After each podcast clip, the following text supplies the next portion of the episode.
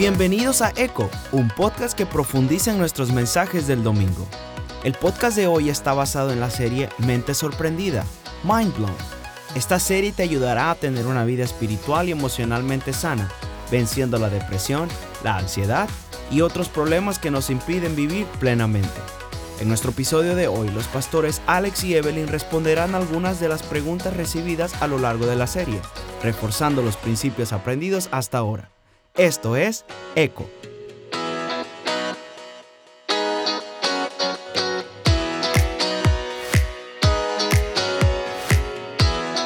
Hola, yo soy Alex y les doy la bienvenida a este podcast que se llama ECO, que tiene como propósito ayudarles a desarrollar una calidad de vida que les permita tener una vida saludable en todos los aspectos posibles. Aquí está Evelyn conmigo y hoy vamos a dedicarnos a eh, contestar preguntas que han hecho sobre esta serie que iniciamos hace algunas semanas que se llama Mente Sorprendida o Mind Blown. Recuerde que todavía usted puede hacer eh, sus preguntas, lo único que tiene que hacer es eh, ir al link que se encuentra en la descripción, al enlace que se encuentra en la descripción de este podcast del día de hoy y eso lo va a llevar a nuestra página web y ahí puede someter y escribir sus preguntas. Así que bienvenida Evelyn. Gracias. Bueno, pues vamos a tratar de contestar algunas de las preguntas que las personas nos han hecho. Algunas preguntas también ya las hemos respondido en otros de los podcasts, pero la idea es que hoy vamos a concentrarnos en, en unas cuantas preguntas que me parece que son importantes y que de alguna manera nos permiten hacer un resumen de lo que hemos estado hablando en estas semanas.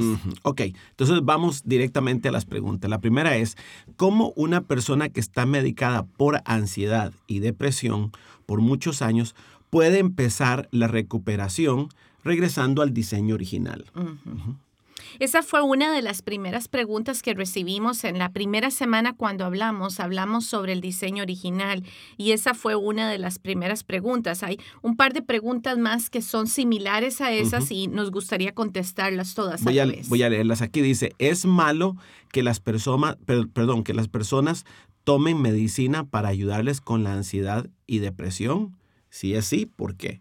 Y la otra pregunta que está relacionada es, ¿cómo puede una persona que eh, fue diagnosticada con depresión clínica y ansiedad vivir una vida de libertad después de pasar toda su vida así? Creo que las tres preguntas están relacionadas y lo primero que quisiera eh, decir es que sí, hay algunas personas que han sido diagnosticadas médicamente con depresión o ansiedad clínica.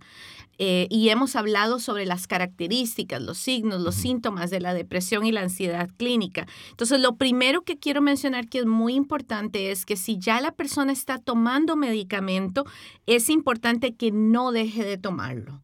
La persona debe continuar con su medicamento y si desea dejar de tomarlo y empezar ese proceso para eh, quitar el medicamento, debe hacerlo solamente bajo supervisión médica.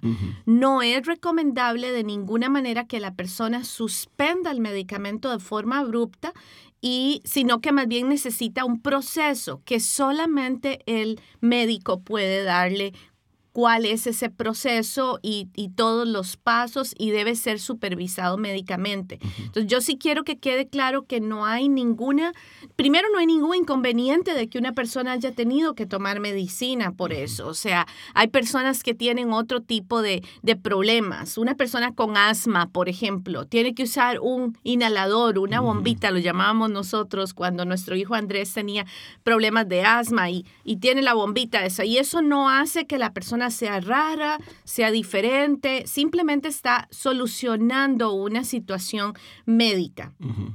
Sin embargo, en el caso de la depresión, la ansiedad y ese tipo de trastornos, sí existe la posibilidad de encontrar otras respuestas, otras salidas, otros tratamientos que no son solamente la medicina. Pero para acceder a eso es necesario que la persona busque el apoyo médico o continúe con el apoyo médico. De hecho, eh, me imagino, aquí te pregunto a ti que eres profesional en esa área, me imagino que como cualquier otro tipo de, enfermedad, por decirlo de esta manera, este, en las eh, evaluaciones periódicas que hace el doctor con los pacientes, ellos incluso pueden determinar que la persona puede, va mejorando y puede ir reduciendo la dosis hasta el punto en donde no la necesite. O sea que la, la, persona no está, no debe pensar que si tomó medicinas para la ansiedad o la depresión o algo así, está de por vida condenada a seguir tomando esos medicamentos. Correcto. O sea, sí existe la posibilidad de que se haga un cambio en ese medicamento y ante esa posibilidad debe ser evaluada con el médico. Eso es la parte que quisiera enfatizar. La persona no puede tomar la decisión por sí misma. A partir de ahora no voy a tomar más medicina. Debe tener una conversación con el médico y hacer un plan al respecto.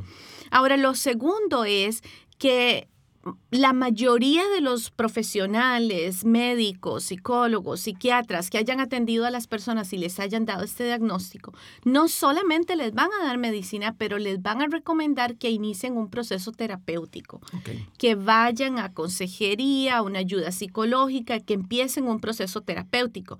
Desafortunadamente, muchísimas personas que tienen este tipo de problemas solo toman la medicina y no van al proceso terapéutico. Y eso es lo que yo creo intensifica y alarga el proceso en el que la persona está.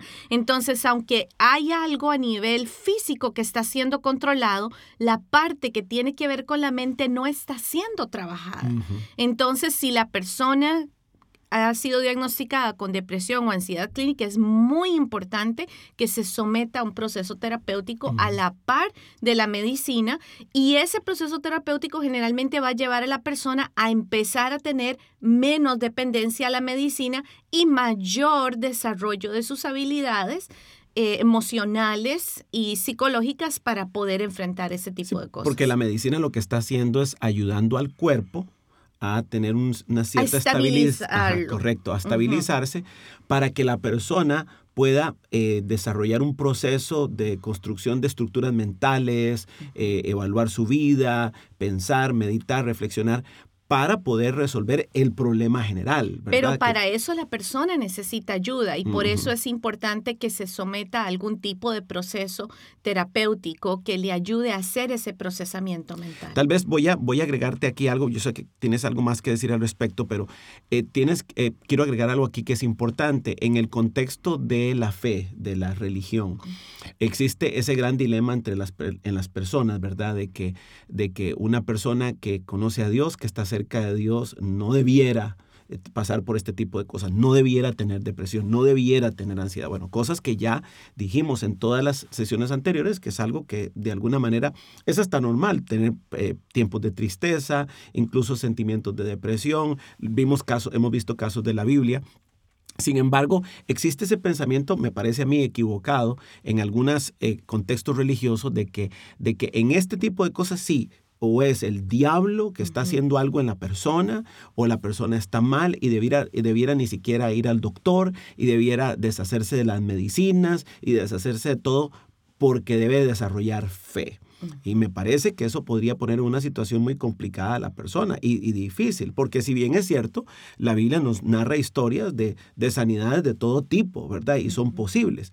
Pero siempre he pensado que de hecho la medicina como tal es una bendición que Dios eh, nos ha dado. Dios le dio el entendimiento y la capacidad a, los doctores, a los científicos, eh, para desarrollar técnicas, para desarrollar medicamentos que han sido muy beneficiosos para la humanidad hasta el día de hoy. Y que la misma ciencia corrobora o podría corroborar una sanidad eh, sin necesidad de que la persona tenga que hacer un, eh, una, tomar una acción radical de dejar los medicamentos y simplemente porque sintió que debía tener fe o se sintió, entre comillas, sana. Sería un acto irresponsable. En ese caso lo que habría que hacer es dejar que el mismo doctor vea que la persona está mejorando y que, y que definitivamente Dios está haciendo algo ahí. El elemento de la fe, yo creo que lo hemos recalcado también durante todas estas semanas, es un elemento clave. Y ese es el tercer elemento del que quería precisamente eh, hablar, y es lo que hablamos de ese concepto del viaje de vuelta al diseño original. O sea, el elemento de fe, la fe y la ciencia no son una contradicción. Hemos desarrollado eso en el sistema religioso, la idea de que hay una contradicción, pero no encuentro yo que haya una contradicción cuando muchas cosas que son encontradas en la ciencia reafirman los conceptos, los principios bíblicos y lo que la fe nos dice. Entonces, más bien lo que... Eh, la parte donde entra el elemento de la fe es empezar a ayudarle a esas personas a que sepan que ellos no son deprimidas, no son ansiosos, que no, que no les defina su identidad, sino que están pasando por este periodo en este momento, que hay experiencias de vida que han tenido, pero que hay un diseño original, hay una identidad que ellos recibieron en Dios, donde en ese ser completo, como cuando leíamos aquel pasaje bíblico que dice, que nuestro embrión vieron sus ojos y que era un ser completo, completamente formado en ese momento, en el propósito de Dios, donde tenía todo lo que necesitaba, es, ese mismo ser sigue estando en nosotros. Simplemente tenemos que ir de vuelta a ese diseño original. Que la persona entonces sepa, yo puedo tener control de mis emociones, yo puedo cambiar mi forma de pensar, yo puedo transformar mi vida de una manera que, tenga propósito, que tenga sentido de vida. O sea, partimos del hecho de que fuimos creados completos, fuimos creados sanos, fuimos creados estables. O sea, y que sí pasan cosas en la vida que nos desestabilizan, pero ahí es donde entra el elemento del que hablamos incluso en las últimas dos, eh, en las últimas dos sesiones, y es el elemento de la esperanza, de la fe, y, que, y que sí que es un elemento válido, pero que no debiera ser la justificación para tomar una decisión unilateral de decir ya dejo de, tomar medicamentos, sino que si la persona siente que su proceso de fe y de esperanza, de, de, cercanía con Dios le está ayudando, pues dejemos que los doctores certifiquen que esa persona está mejorando, porque ellos van a empezar a ver en las evaluaciones, la persona va a compartir cómo se siente, cómo está manejando la vida y definitivamente puede ser una persona que llegue a, dejar totalmente de tomar los medicamentos, que el doctor la dé, por decirlo de esta manera, de alta y diga, ya usted no necesita medicinas para la depresión, no necesita medicinas para la ansiedad, que es en realidad el objetivo, ¿verdad? Ese debe ser el objetivo, llegar a ese estado en donde estoy tan, me siento tan completo, me siento tan bien, que no necesito tomar eso, que en algún momento me ayudó físicamente, pero que al, al, al junto al proceso de la meditación, de la reflexión, de la terapia, me logró llevar a un nivel de pensamiento que me permite tener esa estabilidad. Ahora, ¿qué cosas prácticas podría hacer la persona para, para, para, para salirse de, ese, de, ese, eh, eh, de esa situación de la medicina, eh, de ese estado clínico y empezar a dar los pasos hacia esa, ese regreso a la situación completa en la que nosotros estábamos? Lo primero es que la persona debe hacer una cita médica con el profesional que le dio el medicamento, con la persona que lo diagnosticó o con la persona que le está dando seguimiento en ese momento la persona entonces debe llegar a donde el profesional y decirle, quiero que hagamos un plan. Quiero que hagamos un plan con respecto a mi medicamento y con respecto a lo que, a cómo puedo yo mejorar y ojalá poder quedar completamente sin medicación. Ah, definitivamente, si la persona todavía no ha hablado con un profesional en la psicología, un consejero, alguien que le pueda ayudar a darle técnicas, estrategias y que le ayude a identificar cuáles son las cosas que le hacen ir de nuevo a la ansiedad, regresar de nuevo a la depresión, repetir ese tipo de patrones, debe definitivamente hacer una cita con un profesional de ese tipo. Eh, y también es muy importante que la persona empiece a descubrir quién es en Cristo y cuál es ese diseño original, cuál es ese ser completo que la persona tiene. Y ese es un descubrimiento personal. No hay nada escrito aquí en algún lugar donde dice yo soy esto, esto y esto, pero de alguna manera yo puedo descubrir todo eso en cuanto desarrollo una relación con Cristo y tengo que empezar a hablar y actuar conforme a ese diseño original cambiar el tipo de respuestas que tengo. Efesios 4, 23, 24 dice, En cambio, dejen que el Espíritu les renueve los pensamientos y las actitudes. Dicen en, la versión Reina Valera, dice que les renueve el espíritu de la mente. Pero esta versión dice que les renueve los pensamientos y las actitudes. Y es el Espíritu el que hace eso. Y eso para mí es muy importante recalcar, que el trabajo que hace el Espíritu es un trabajo de adentro hacia afuera. Los profesionales en la psicología podemos hacer un trabajo de afuera hacia adentro o sea, yo hablo, tú me escuchas y, llega hasta adentro a donde tú permitas que lo que yo estoy diciendo llegue. Pero el espíritu habla desde adentro. Es una transformación interna que llega a mi mente, llega a mis emociones e incluso se manifiesta en mi cuerpo. Luego dice, pónganse la nueva naturaleza creada para ser a la semejanza de Dios, quien es verdaderamente justo y santo. O sea, es muy importante que la Biblia nos dice que la forma en la que nosotros salimos de este estado de depresión o de ansiedad es tomando una acción, no quedándonos pasivos. Tenemos que tomar una acción. Tengo que renovar mi pensamiento, tengo que renovar mis actitudes, tengo que cambiar, tengo que ponerme una nueva naturaleza, creer quién soy, recordar quién soy, decirme algo diferente a la identidad a la que me he estado aferrando por tantos años. Tal vez se me viene a la memoria en este momento aquella historia famosa que nos contaban desde pequeños del, del patito feo, ¿verdad? ¿Quién no, va, ¿Quién no va a estar deprimido? Si, si uno es un cisne entre un montón de patos, ¿verdad? Y de repente uno se da cuenta de que es diferente, de que no encaja, de que el mundo no está hecho para uno, de que las condiciones no son las, más apropiadas y, además ver el rechazo de los demás. ¿Quién no se va a deprimir? ¿Quién no se va a sentir triste? ¿Quién no va a, a, necesitar medicinas para dormir pensando de que el mundo es un mundo en el que no encajo? Pero qué sorpresa se lleva este patito feo, ¿verdad? Cuando, cuando interactúa con imagen similar a la de él, cuando interactúa con otros cisnes y se da cuenta más bien de que él es hermoso, de que él pertenece a otro grupo. Tal vez, y aquí esto es importante para todos los que nos escuchan, cuando hablamos de, Jesús, cuando hablamos de Dios, lo que menos estamos interesados en que la gente se meta en un rollo religioso, ¿verdad? Que se meta en una rutina religiosa que más bien, en mi opinión, destruye más el autoestima y a, y a veces pone a más gente en estados de depresión y de angustia, sino es la oportunidad que tenemos de interactuar con Dios, quien nos creó, quien nos hizo a su imagen y semejanza, tal y como lo leímos en la primera reunión, y que, y que entonces a partir de esa imagen de Dios yo puedo empezar a ver mi propia imagen y recordar en Él que fui hecho completo, que tengo dones, que tengo habilidades, y eso va a generar una esperanza maravillosa en mi corazón que definitivamente va a superar cualquier tipo de terapia y de medicina que en este mundo yo pueda recibir, ¿verdad? Ahora, hay otra pregunta aquí para que avancemos y dice lo siguiente.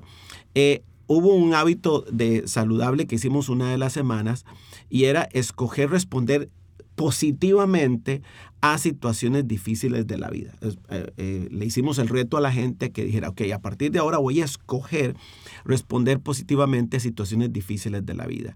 Entonces la pregunta que hace una persona es, ¿no responder es una respuesta positiva?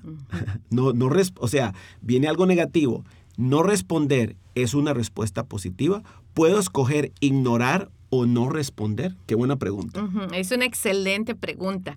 Y hay una frase que recordé cuando, cuando vi esta pregunta que dice, si tú no escoges, la vida escogerá por ti. Y tal vez la elección no te guste. Y creo que precisamente ahí está la clave, tiene todo el sentido del mundo. Para todo lo que escoge, o sea, si no escogemos, la vida escoge, o sea, va, la vida se trata de elegir. y, lo que nosotros elegimos es lo que va a determinar cuál es el resultado. Y si no elegimos, entonces ya elegimos cuál es el resultado. El resultado es que todo se queda igual. Así que no va a pasar nada. Que no va a pasar nada, que nada, que nada cambia. Entonces, por ejemplo, digamos que la persona tiene un problema de pareja. Hay una discusión, eh, esa, la persona se siente muy mal, Puede ser que siente enojo o siente tristeza o siente frustración, cualquiera que sea la emoción. Pero la persona dice, no, yo no voy a responder a esto. Estoy teniendo una discusión, estoy teniendo un problema, me voy a hacer como que no pasó nada. Voy a ignorar la situación. eh, ¿cuál es el gran problema con eso? Que lo más posible es que saliendo de ahí Exacto. tenga un encuentro con otra persona, sus hijos, con un compañero de trabajo, es más, con el que va manejando en el freeway y que le reaccione o le toque esa emoción que quedó ahí ignorada o suprimida y la persona entonces reaccione sobre eso. Y generalmente esa segunda respuesta es más intensa que la, la primera. Y ocasiona muchísimo más problemas, porque entonces las otras personas, el hijo, el compañero de trabajo, no entienden por qué yo reaccioné con tanto enojo por algo que pudo haber sido muy simple de solucionar o que en otros momentos no me causaba ninguna molestia. Ahora recuerden que las emociones toman solo 60 segundos de, para que haya una reacción. ¿Quién más, realmente más podría? Sí, Hay ¿quién algunas que son más rápidas todavía. ¿Quién- Yo el otro día me, me enojé en menos de 60 segundos. ¿Quién podría entonces decir, las voy a, me, me las voy a aguantar, las voy a suprimir? No, no es posible, no hay suficiente tiempo siquiera para suprimirlas. Quiere decir que la emoción está ahí, pero si yo no la acepto y lo niego más bien, lo que va a pasar es que me la dejo ahí, pero la emoción no se va, no se procesa. ¿Qué es más saludable? Que yo diga, ok, tengo esta emoción, la discusión con mi pareja me hizo sentir enojo, me hizo sentir triste, me hizo sentir frustrado, yo tengo que enojar, eh, eh, sentir eso, o sea, reconocer esa emoción. Y después de aceptarla, entonces digo, ok, igual no voy a dejar que esta emoción me controle. No voy a quedarme enojado por el resto del día. Exacto. O sea, me enojé en el momento, pero no me voy a quedar enojado por el resto del día. Siento frustración, siento tristeza, pero esa tristeza no me va a tirar a la cama deprimido sin poder levantarme el resto del día. O sea que suprimir emociones no es saludable. no es saludable. O sea, esa, esa tendencia que a veces se promueve en las casas de aguántese, mejor no decir nada, Es definitivamente no saludable. No es saludable. O Así sea- es que ignorar algo o ignorar lo que está pasando o ignorar mis emociones no es una respuesta positiva. Pero tampoco es positivo darle rienda suelta, darle rienda suelta a la emoción y dejarnos llevar por una emoción que nos gobierne el resto del día, tampoco es saludable. Quiere decir que hay que reconocer la emoción, ser consciente de ellos, si hay que comunicar algo, hay que comunicarlo e inmediatamente tomar las medidas necesarias para controlarla, para, para, para poder tomar el control de la, de, la, de la emoción para que no se me desborde y que no me lleve a un extremo donde no lo voy a poder controlar. Y esa parte del control tiene que ver con cómo nosotros hemos aprendido Ujú. a responder ante diferentes situaciones. Entonces aprendimos en la infancia porque vimos en nuestros padres o aprendimos en la adolescencia porque así era como reaccionaban nuestros amigos. A- aprendemos constantemente a cómo reaccionar o las mismas experiencias de la vida nos han a- enseñado a reaccionar de una manera. Y creo que la semana pasada compartiste conmigo algo que leíste sobre los surcos mentales, algo que leíste sobre eso y creo que va en esa dirección. Explícanos un poquito más sobre eso. Sí, eh, tal vez todos hemos escuchado hablar de la palabra surcos, ¿verdad? Los surcos son esos canalitos que hacen los agricultores cuando están en el proceso de, pues, sembrar, la semilla. de plantar algún tipo de semilla. Ellos tienen que eh, romper la tierra y crean unos canalitos, ¿verdad? Eh, en esos canalitos, los canalitos tienen la función de, en medio de los canalitos, poner el- el- las semillitas. Normalmente las ponen o adentro, o, o adentro del canal o, o en la parte más abultada entre los dos canales, dependiendo del tipo de semilla. Lo ponen ahí y el canal permite eh, que el agua corra, que el agua fluya. Entonces, escuché a alguien que estaba hablando sobre este asunto de la salud mental, de cómo nosotros podemos vivir mejor. Y decía que a veces nosotros no somos conscientes de que, de que nuestra forma de pensar crea surcos en nuestro cerebro. Es básicamente el mismo concepto de los surcos en la tierra. Se crean surcos. Yo pienso de alguna manera, eh, me educo de cierta manera, eh, eh, vivo en un ambiente donde se reacciona de cierta manera, se comunica de cierta manera. Entonces, sin darme cuenta, yo creo un montón de surcos en mi mente. Cuando se da una emoción, pensemos que la emoción es como el agua. ¿Qué va a pasar con la emoción? No puedo evitar que caiga agua, pero el agua va a correr por el surco que ya yo he hecho. Entonces, es importantísimo aquí que nosotros entendamos que es fundamental crear surcos intencionalmente. O sea, en otras palabras, yo defino la forma en la que pienso. Entonces, por ejemplo, si yo vengo de un hogar donde la gente es pasiva totalmente, emocionalmente hablando, o sea, nadie nunca reacciona ante lo que pasa con los demás, hay una indiferencia, no se hablan de los sentimientos. Y crecí en un lugar así, no puedo hacer nada. Ya crecí en un lugar así, eh, eh, tengo un montón de surcos en mi cerebro de, que me van a decir cuando ya yo me caso y tengo mi propia familia, que lo que yo tengo que hacer cuando hay una situación difícil es quedarme callado, aislarme, no decir nada. ¿Qué debe hacer esa persona? Romper ese surco, en primer lugar. Decir, ok, yo, este no es la manera saludable para enfrentar esto. Y empezar a trabajar mentalmente para crear otros surcos de tal manera que cuando venga la situación, que cuando venga la emoción, el agua, por decirlo de una manera, corra por un surco diferente al que ha corrido antes. Ese concepto se alinea de hecho con un principio que vamos a encontrar en toda la Biblia, especialmente en el Nuevo Testamento, que dice que nosotros debemos cambiar nuestra manera de pensar, que, que la clave está en la manera en la que pensamos.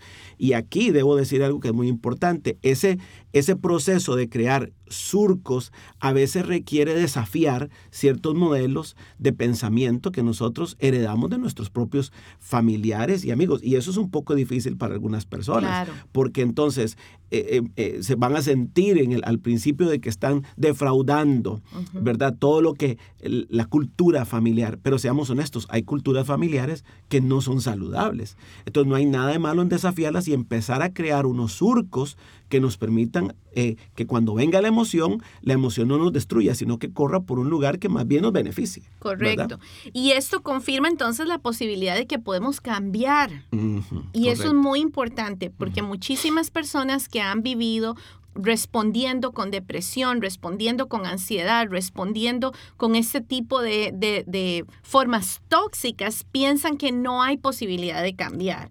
Pero sí hay posibilidad de cambiar y eso es muy importante. No estamos destinados a seguir respondiendo de manera tóxica. Exacto. No es algo que, que tiene que, ya quedamos así. Y, no hay manera de cambiarlo. Eso no es cierto, sino que nosotros tenemos la posibilidad de cambiar. De hecho, no hay nada más eh, eh, eh, flexible y más adaptable que el cerebro, ¿verdad? La neurociencia lo ha demostrado y está clarísimo de que personas que, han tenido traumas terribles en su vida, con terapia, con una, una reestructuración mental, logran desarrollarse sin ningún problema.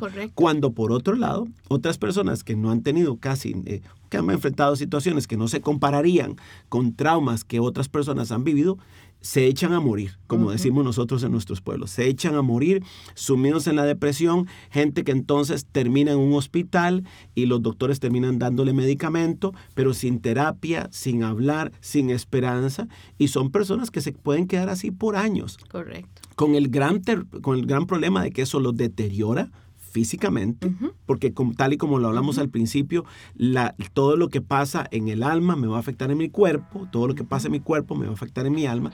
Entonces hay un deterioro físico, hay un deterioro mental, las personas cognitivamente empiezan a empobrecerse y especialmente eh, se convierte en una carga para sus familias, porque ahora las familias están preocupadas de esta persona que vive en depresión, que vive en angustia, que vive en todo este montón de cosas, y especialmente termina la persona eh, dejando de disfrutar la vida, que es tan hermosa y que tiene tantas, tantas cosas bellas para nosotros por una sencilla razón, porque no hubo un reprocesamiento. Entonces, quizás aquí la parte importante es pensar, ok, ahora yo tengo la oportunidad de empezar a reprocesar mi vida y crear nuevos surcos para que yo pueda eh, vivir un poquito mejor. Y creo que con ese pensamiento no, se nos acabó el tiempo y con ese pensamiento nos los dejamos y es con la posibilidad de cambio. Sí se puede cambiar.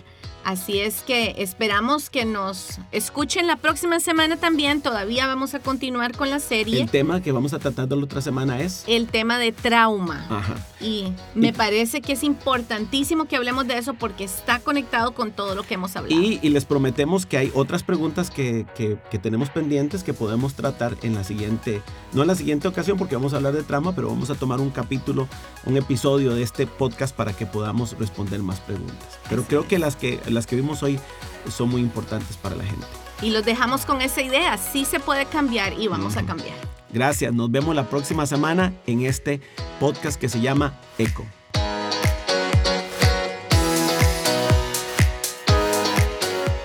Gracias por haber escuchado el eco de hoy.